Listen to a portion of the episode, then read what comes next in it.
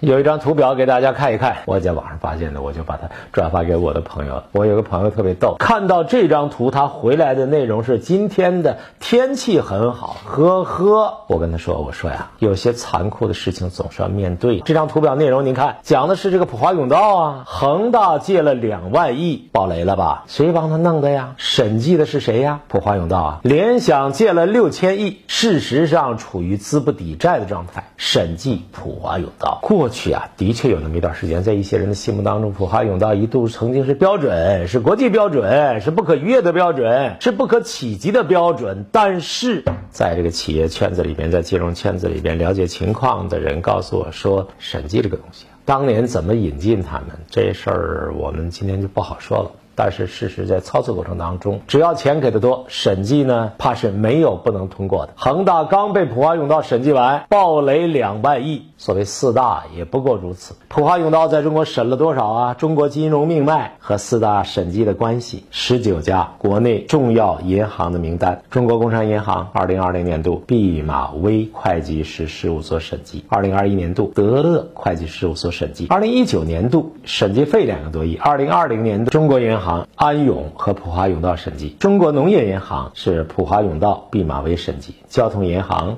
普华永道。审计，招商银行德乐审计，中信银行普华永道审计，民生银行普华永道审计，中国邮政储蓄银行普华永道审计，广发银行普华永道审计，上海银行普华永道审计，普华永道普华永道普华永道普华永道普华永道审计这个东西带有一定的专业性。我说过我在大学里边学商业经济专业，我是四十多年前的事情。我后来大学毕业之后呢，在另外一所大学，大学里面当辅导员当老师，我呢带的那个班呢也是会计学专业。后来我带的学生。我教的是八二年的本科生，那多少出来审计师？审计这个东西，应该说是西方的资本主义世界里边人家诞生的这么一个东西，它有它自己的规范，我们向人家学习这是没有问题的。但是我们的一些重要的经济部门。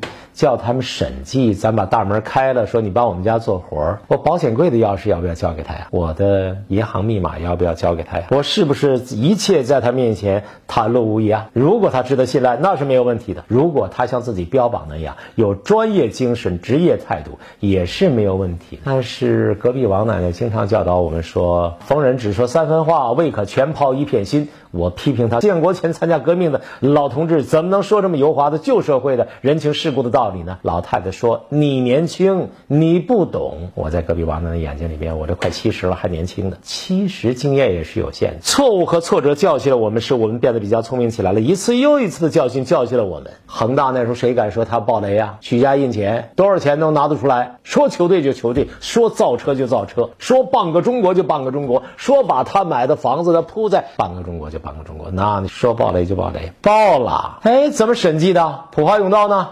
普华永道叫出来，咱就是老百姓瞎说一下，这事儿复杂了。就说到这儿，我说的不对，请您批评。感谢收看，再见。